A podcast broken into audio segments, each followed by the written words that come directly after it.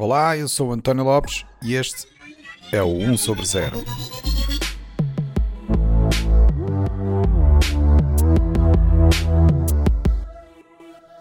Este é o episódio 69, onde vamos falar sobre neuromodulação.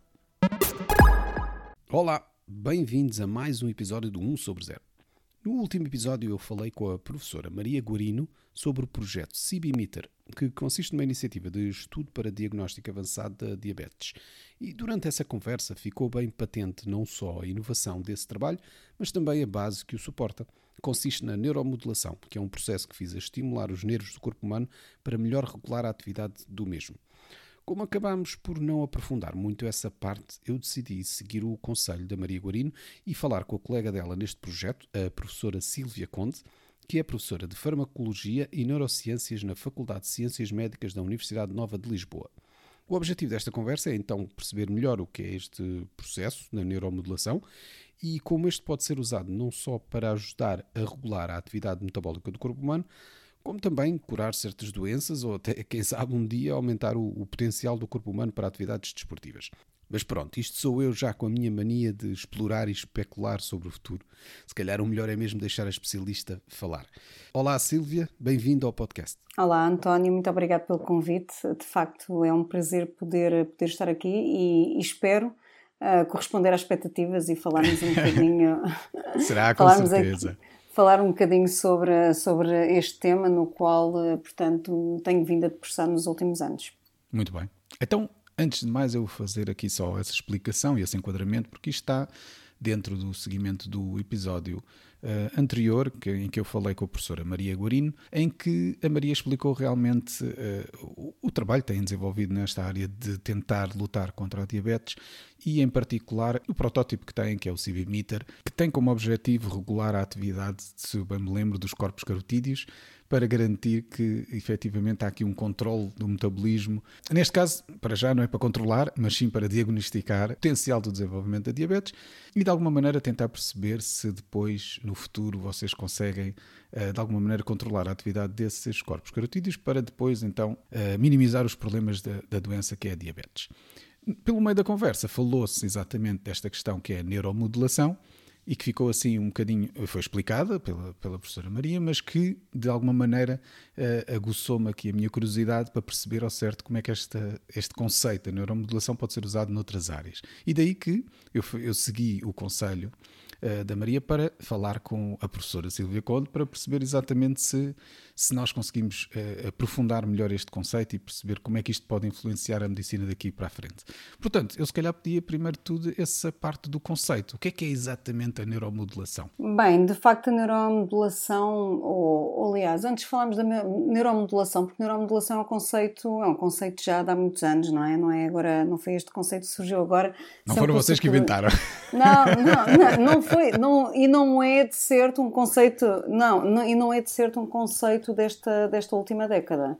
Uhum. Porque, na verdade, a neuromodulação faz há muitos anos, no entanto, a utilização da neuromodulação para o tratamento de, de, doenças é um conceito, não é? Uh, nem sequer vou dizer muito recente, porque, porque na verdade já, já muitas vezes se utiliza, de certeza que toda a gente sabe o que é, que é um pacemaker, toda a gente sabe o que é, que é um, um, um desfibrilhador, uh, já toda a gente de certeza que ouviu falar da do Deep Brain Stimulation para o tratamento, para o tratamento do Parkinson, e esses conceitos são conceitos de neuromodulação. Uhum. No entanto, na última década começou-se a falar desta, destes termos de medicina bioeletrónica, não é? Esta área completamente interdisciplinar, não é? Que visa o desenvolvimento de, de terapêuticas para as mais variadas uh, patologias através da modulação neuronal. E quando nós falamos de modulação neuronal, uh, acabamos por, por falar de, da regulação é? da atividade do nosso sistema nervoso. Eu acho que não, não sei se toda a gente tem esta ideia, mas a maior parte das patologias está sobre, ou aliás, a maior parte dos órgãos está sobre uma regulação neuronal. Todas as funções fisiológicas do nosso organismo estão uh, reguladas, são reguladas pelo nosso sistema nervoso e de facto hum, muitas das patologias aparecem por uma desregulação desta atividade elétrica do nosso organismo. Então, este conceito da neuromodulação e da medicina bioeletrónica surge numa tentativa de. Não é nem sequer é numa tentativa, é uh, vamos conseguir, portanto, uh, regular este sistema nervoso, corrigir o que está defeituoso na patologia, é? de maneira a tratar da doença. E essa correção, portanto, é feita através do controle dos sinais elétricos dos nervos, é isso? Exatamente, exatamente. Portanto, o que isto ambiciona é nós podermos introduzir dispositivos bioeletrónicos uh, ou mesmo através de uma modulação que já é feita transcutânea, poder restaurar a atividade, a atividade elétrica do nosso organismo. E é isto mesmo que é pretendido neste novo conceito da medicina bioeletrónica. Isto já foi feito no passado, tal como eu tinha dito, com, com os pacemakers, os desfibrilhadores, e neste momento ambiciona-se fazer para muitas patologias, não é? através da modulação do sistema nervoso autónomo. Então, mas se isto já foi feito para tantas outras, já foi feito para patologias como o caso do, do pacemaker que resolve o problema da desregulação cardíaca, por que é que isto não foi já usado para outras patologias? Qual é que é o desafio então aqui de se passar para outros, outro tipo de doenças? De facto já existem aprovados pela, por exemplo, pela Food, eh, pela FDA, não é?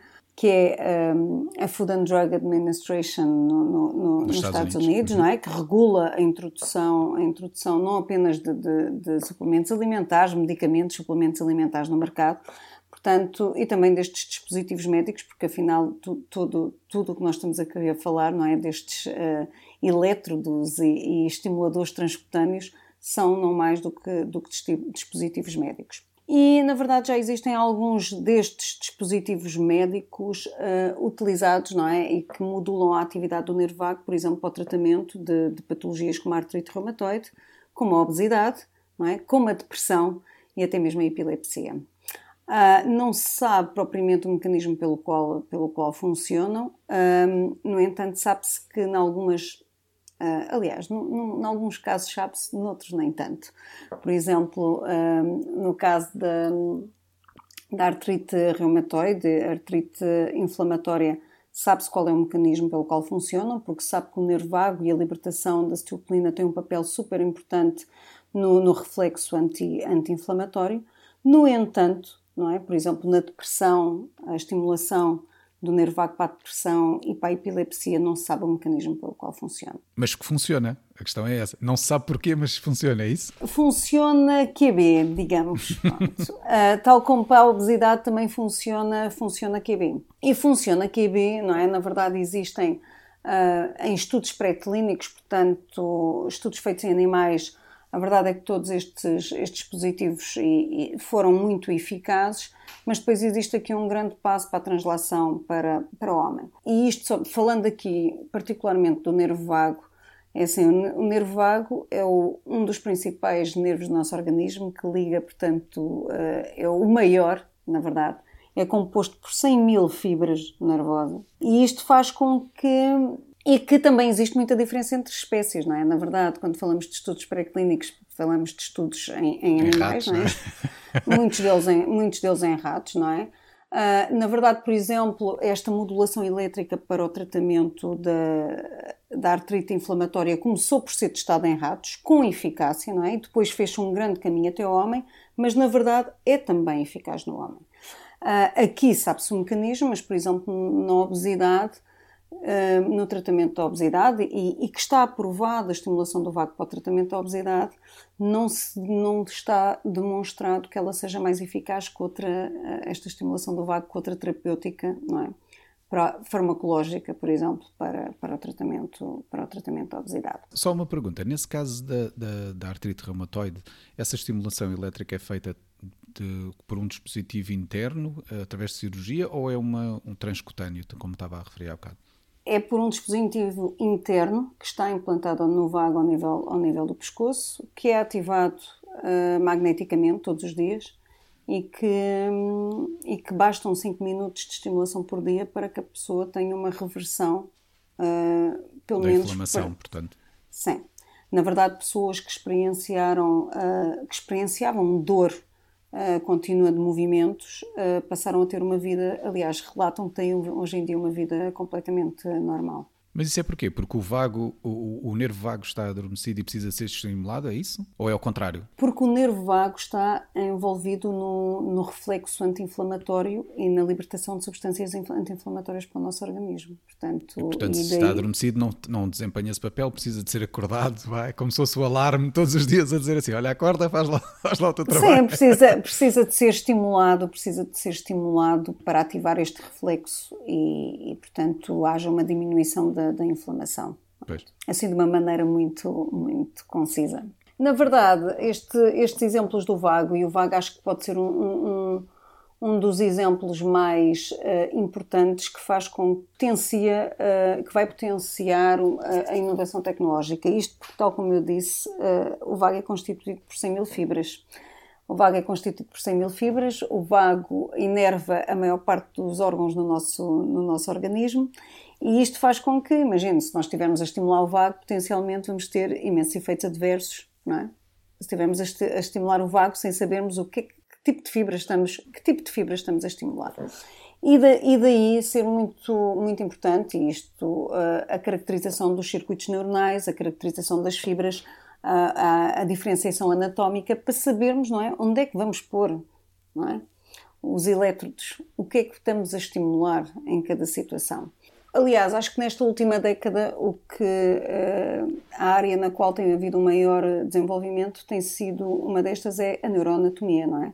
Tentar perceber uh, a topologia dos nervos, uh, a sua caracterização, o que é que inerva o quê, que tipo de fibras é que estamos a fazer o, o, targeting, portanto, muito neste, neste sentido. Pois faz sentido porque lá está, a partir do momento em que percebem o que é que cada nervo contribui, não é? Sabem exatamente qual é que é o nível de estimulação que pode-se dar e se calhar diminui-se os tais efeitos secundários que não se conhecem ainda, não é? Exatamente, vai, vai haver um aumento de seletividade, não é? Por, por fazer um target ou um, um, por uh, poder atuar seletivamente num determinado, num determinado tipo, tipo de fibras. E também, evidentemente, temos de escolher eh, as frequências adequadas, as frequências de estimulação. Isto é, isto é outro, outro grande, uh, outros grandes inputs que têm sido feitos não é? nesta, nesta área, não é? Fazer curvas de efeito de frequências de estimulação, perceber quanto é que se deve estimular, a que duração, durante quanto, quais períodos de tempo, é? para perceber realmente. Um... Eh, Porque eu imagino até veja-se o exemplo do pacemaker. Eu imagino que o pacemaker não trabalha de forma igual para todas as pessoas que, que têm um, não é? Aquilo deve ter algum tipo de personalização que permite exatamente definir para esta pessoa é preciso fazer este tipo de estimulação, para aquela outra deve ser de outra maneira. Portanto, imagino que também nestes casos que estamos a falar também deve haver um certo nível de personalização específica de qual é que deve ser a frequência a, a atingir uh, os nervos, não é? Ainda não estamos nesse ponto. Ainda não. ainda não. E de facto, uma, uma, das coisas que se ambiciona na, nesta medicina bioeletrónica são esses sistemas de circuito fechado, de closed loop, como, uhum. se, como se denominam, não é? Que seria uh, adaptáveis em tempo real. Isto é, nós temos a capacidade de registar a atividade neuronal, não é? Num determinado ponto e ajustá-la, portanto, de re registar, monitorizar, um, de monitorizar, perceber falhas ou, ou qualquer coisa do género e corrigi-las, portanto, em tempo real. É essa a ideia, não é? Exata, exatamente, e é essa uhum. a ideia, poder fazer uma caracterização fisiológica e fisiopatológica dos sinais que estão alterados em tempo real e poder, e poder corrigi-los. E é isto que se ambiciona, e é isto que nós, por exemplo, aqui no, no, no meu laboratório estamos a tentar fazer para, para a diabetes. É? Que isso é o que nós mencionamos aqui, não é? Nós, tal como, como a professora Maria Gurino disse hum, no, no episódio passado, é? nós fizemos aqui umas experiências em ratos, nos quais implantamos uh, elétrodos no, no nervo do seio cartídeo, que é um nervo que liga ao corpo cartídeo, aquele órgão uh, sensor, sens, sensitivo que temos, que temos na bifurcação da artéria carótida e que o liga e que o liga ao cérebro, não é? E que está desregulado na, na diabetes, não apenas na diabetes, nós temos vários, vários já alguma informação que na maioria da, da, doença metabólica, por exemplo, na obesidade, uh, também, também se, encontra, se encontra desregulado e que o que nós ambicionamos fazer, fazer aqui, portanto, nós, aliás, implantámos os elétrodos, percebemos que conseguíamos reverter a diabetes, mas nós aplicamos os elétrodos e submetemos os animais a uma estimulação crónica de alta frequência. Portanto, bloqueamos a transmissão de informação entre o corpo carotídeo e o cérebro. E, e, portanto, isto evidentemente que está associado a, a, efeitos, a efeitos adversos, não é? Tal como disse a professora Maria Guarino, os animais, estes, por exemplo, não poderiam subir ao Kilimanjaro. Porque não tinham a tal resposta que lhes permite perceber que, a, que é preciso aumentar a produção de, de oxigênio, não é? Aumentar Sim. a frequência cardíaca, etc. Aumentar a, a ventilação, portanto. Isso. Mas, mas, mas a verdade é que estes animais não iam subir ao Kilimanjaro. uh, portanto, mas, mas para além de, de, de respostas ventilatórias, o corpo cardíaco está, está, envolvido em muitas outras, tem muitas outras funções fisiológicas, nomeadamente da regulação da pressão arterial, da adaptação ao exercício físico e, portanto, isto são, são efeitos, não é? Que se nós... Que é preciso ter muito eh, cuidado, claro. Que é, que é preciso ter cuidado, não é? Portanto, nunca pensaríamos numa terapêutica com este tipo de efeitos adversos. E daí, não é? O nosso objetivo aqui no laboratório é tentar definir qual é a atividade neuronal fisiopatológica, portanto, que está alterada na diabetes, deste nervo, é? e tentar e tentar regular. E o que é que nós estamos neste momento a tentar perceber? Padrões neuronais alterados, não é? Em animais com, com dietas hipercalóricas, não é? Perceber de que maneira que este padrão de, de atividade, de atividade elétrica está alterado para depois podermos intervir uh, em, tempo, em, em, tempo real e criar algoritmos, não é? Com, com, uhum. com, variáveis como a pressão arterial, como, como a sensibilidade à insulina, e, e, esta atividade neuronal para perceber não é, qual é a, a, nossa atividade basal, não é? Perceber o que é que está alterado na doença para poder corrigir. Isto é, termos um, um elétrodo implantado, no futuro objetivo é ter um elétrodo implantado que possa registar em tempo real o que está alterado e corrigir até a determinado, até a determinado nível de controle que nós já sabemos pronto, que existe e que já previamente de, definimos, não é? Portanto, neste momento seria a possibilidade de estarem a fazer o processamento do sinal continuamente, que era para ter a certeza que detectam os padrões que, que vos vão permitir, no fundo, depois definir a seguir qual é que deve ser a estimulação a, a realizar, não é? Mas lá está, volta-se ao tal ponto que é quando estão a fazer a estimulação, têm que também perceber se a estimulação resulta não só para o caso metabólico da diabetes, mas também se não estão a influenciar depois outros efeitos uh, específicos no corpo. Portanto, também teriam sempre de monitorizar esses, não é? Exato, nós temos de monitorizar tudo, na verdade. O que, é que nós, o que é que nós estamos a fazer neste momento? Tentar uh, submeter os animais a diferentes tipos de estímulos, não é? Nomeadamente, por exemplo, como se estivessem a subir ao Kilimanjaro. Isso faz. faz, Portanto, faz toca a fazer faz, exercício.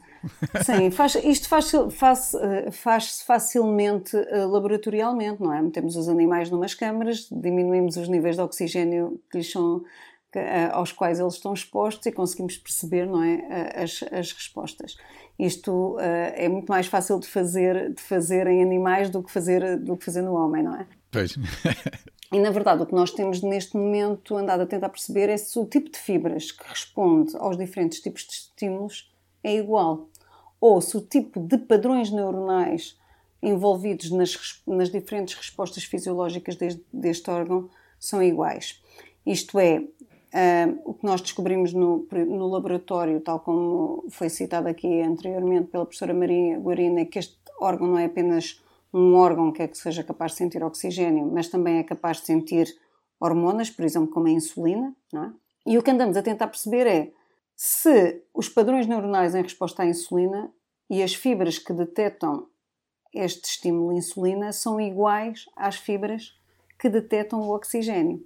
Uhum. Porque senão nós conseguiremos, não é? Vamos conseguir. Se conseguirem forem... distingui-las, não é? é? é? muito melhor para essa estimulação. Exatamente, isto acaba sempre por eh, levar à seletividade, não é? Portanto, que é o que, o que se pretende uh, atingir aqui, porque o que a medicina bioeletrónica ambiciona é sempre, na verdade, umas respostas adaptáveis, é? em tempo real, eficazes e com efeitos adversos mínimos, não é?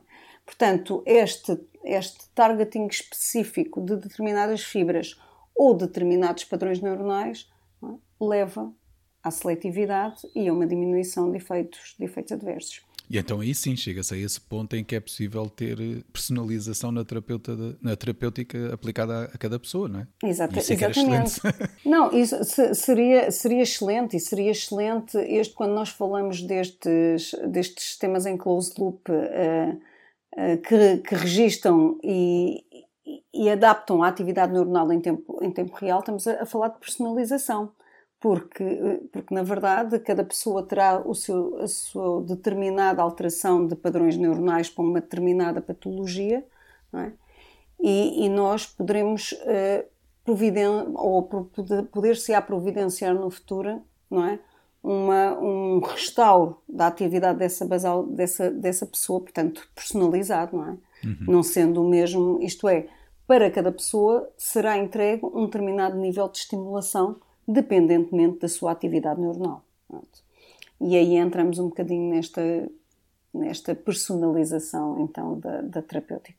Então agora se, se saltássemos um bocadinho para o futuro e, e olhássemos para esta ideia desta tal medicina personalizada e com o potencial que está associado a, esta, a este tipo de, de abordagem, que que é que se consegue tratar, minimizar ou, ou, mesmo curar com este tipo de tratamento? Eu não estou a dizer aquilo que é a realidade agora.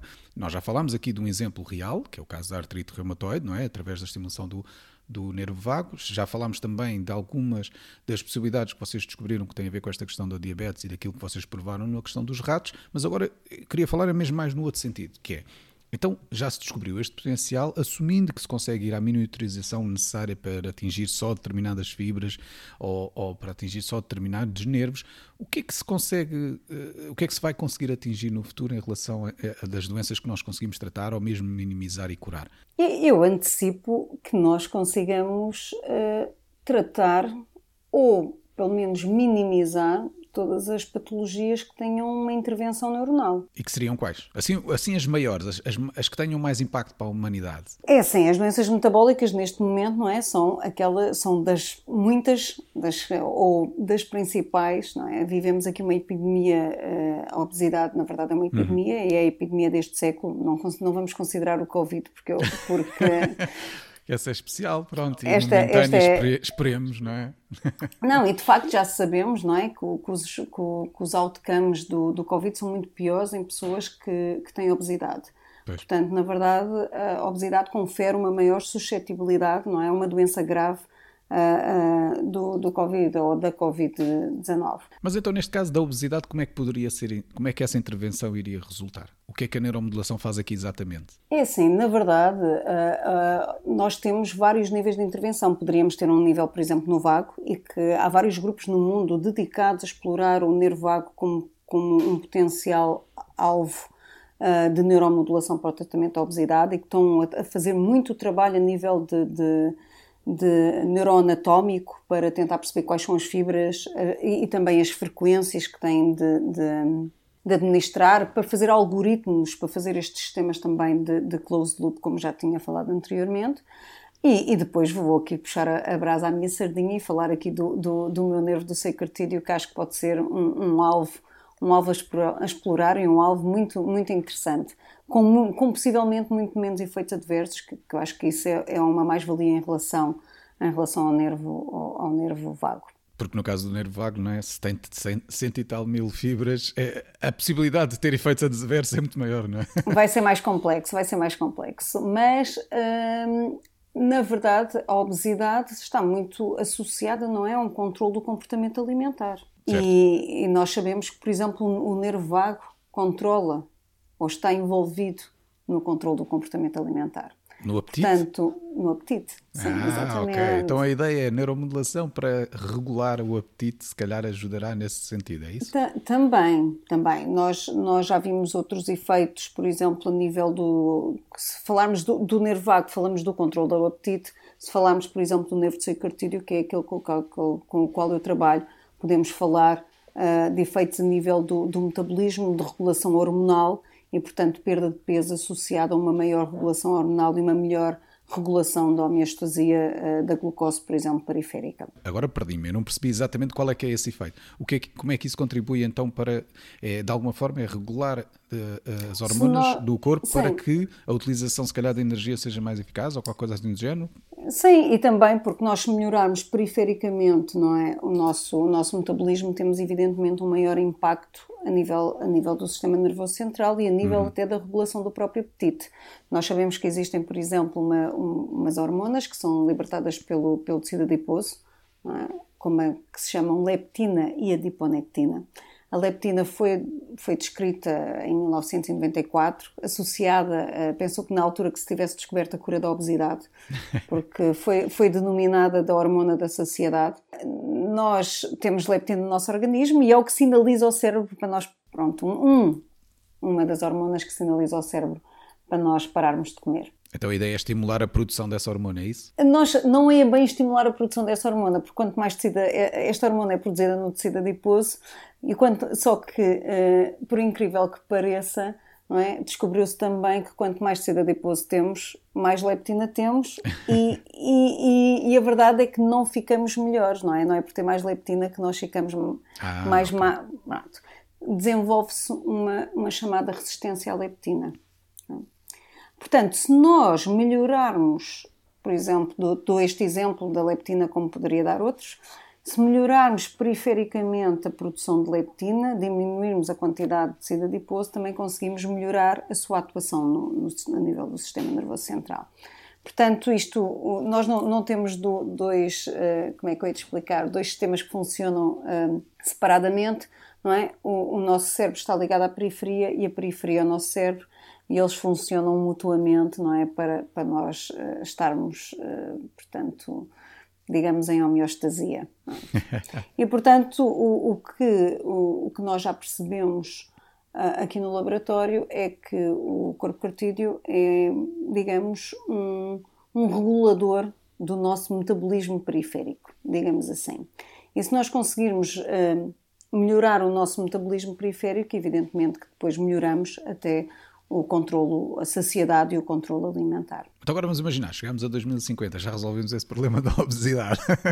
Qual é o problema a seguir que se resolve com a neuromodulação? Olha, podemos, é assim, sei que estão em, em, vários estudos para, por exemplo, o tratamento da asma, o tratamento da DPOC, que é a doença crónica obstrutiva pulmonar, que muito têm também, eh, estão relacionadas muito com, com, a poluição e com os alergénios todos. Portanto, imagino que em 2050 tenhamos uns níveis de, de poluição no ar enormes e que isso são, são uh, problemas necessariamente que são necessários, necessários resolver. Mas nesse caso da, da asma e desse, desse tipo de tratamentos, como é que funcionava aí a neuromodulação? Era regular a atividade dos nervos dos pulmões para evitar, por exemplo, os ataques que os asmáticos têm? Porque segundo o que eu percebo aquilo, a ideia do, dos asmáticos é que os, os pulmões, os, não sei se é os pulmões ou se são as entradas para os pulmões que fecham, não é?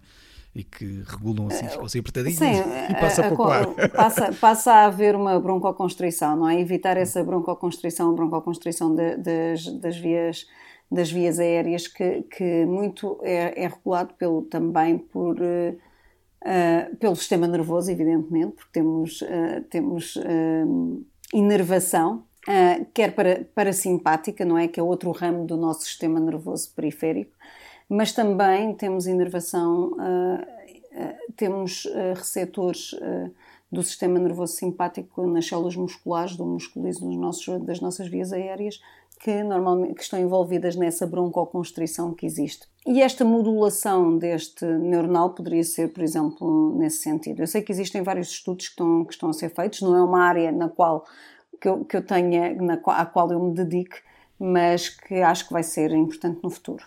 Temos, por exemplo, neste momento também já no mercado, um estimulador do, do, do hipoglosso, do nervo hipoglosso, que é um nervo que controla a nossa língua, e isto e que está uh, que está indicado para a apneia obstrutiva do sono. A apneia obstrutiva do sono uh, acontece uh, chama-se assim porque nós temos apneias enquanto estamos a, a, Deixamos dormir, de respirar. É? Deixamos de respirar. Temos paragens, paragens são paragens uhum. respiratórias do, durante, durante o sono, é? E muitas, uma das causas não há várias causas para para, e há diferentes tipos de apneia obstrutiva do sono uhum. com diferentes causas e uma das causas uh, é um, anatómica. E, na verdade, um, os músculos do, do, que controlam a abertura das vias aéreas, portanto, não funcionam corretamente. E o que, o que acontece uh, aqui neste, neste caso, e no caso deste estimulador do, do nervo hipoglosso, o que faz é quando sente este fecho das vias respiratórias, estimula este nervo para que haja uma abertura, é? E assim as pessoas possam, portanto, não tenham estas paragens, estas paragens respiratórias. Mas o, estímulo é ao nível da língua, era por isso que estava a referir a questão Sim, sim, não, não, não é ao nível da, é ao nível, controla, este nervo controla a, a língua e os músculos das vias, ah, okay, das vias okay. respiratórias. Certo, certo. Portanto, uh, aqui este, este é outro exemplo, não é, no, no, qual, e na verdade é assim, embora a, obstru, a apneia obstrutiva do sono esteja também está muito associada à obesidade, é? também existem alguns casos pois. que não estão associados associados à, obesidade e nos quais e, e, podem, e estão associados a estas alterações anatómicas. Mas já agora, aproveito só para perguntar, mas todos estes casos estamos a falar de estimulação à mesma com dispositivos internamente no corpo ou, ou estas coisas poderão ser tão facilmente resolvidas com coisas que simplesmente colocamos na pele? Podem ser algumas delas. Uh, existem alguns, alguns, já existem alguns, alguns uh, estimuladores no mercado que são transcutâneos.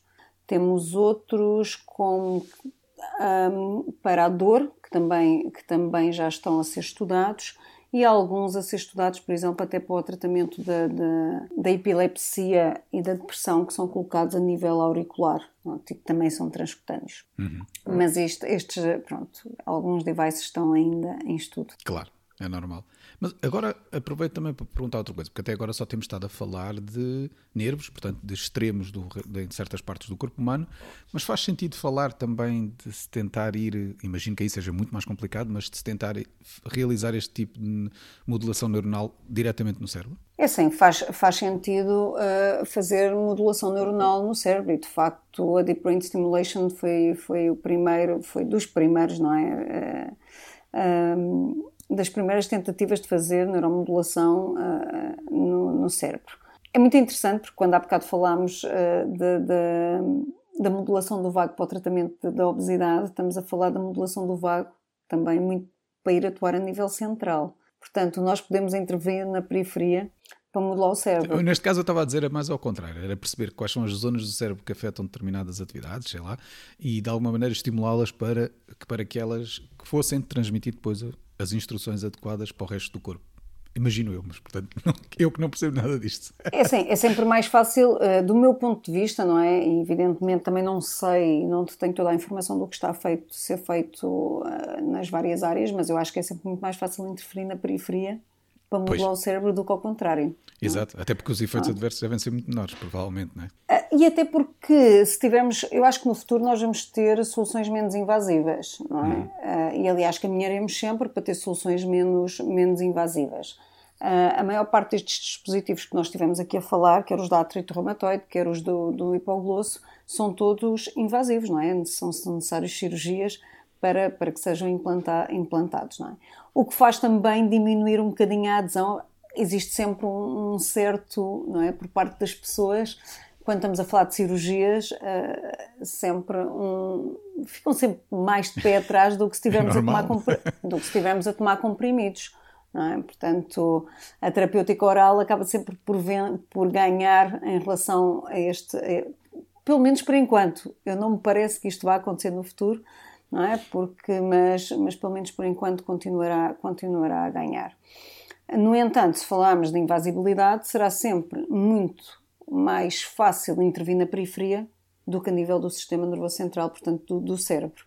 E, e, daí, e daí estar a, uh, estar a tentar ter algumas intervenções, intervenções periféricas, muito modulação, por exemplo, deste nervo vago do qual falei, para o tratamento do Alzheimer, para o tratamento de não só do Alzheimer como outros déficits cognitivos, a obesidade que tem um grande componente, componente central, a epilepsia que também é central.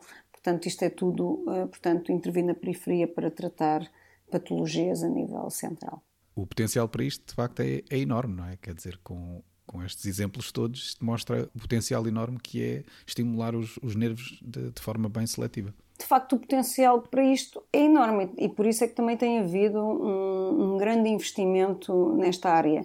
Eu vou ser aqui um bocadinho, pronto, não sei se, se, se, isto será bom dizer, mas a Europa está um bocadinho aquém dos Estados Unidos nesta e nestas áreas de investigação, porque na verdade os Estados Unidos fizeram muito investimento na última década público para o desenvolvimento desta área. Eles criaram vários programas, quer do, do National Institutes of Health, quer da DARPA, que é o Ministério de Defesa americano, criaram programas específicos para o desenvolvimento não apenas para o desenvolvimento de, de, de, de devices, mas sim para, também para, para o conhecimento mais aprofundado uh, neuroanatómico dos nervos, de patologias, patologias que podem ser tratadas com este tipo de, de intervenção e foi um investimento brutal que, que fizeram e continuam e continuam a, a, a, fazer. E também tem havido, evidentemente, imenso investimento privado da, das farmacêuticas uh, nesta área.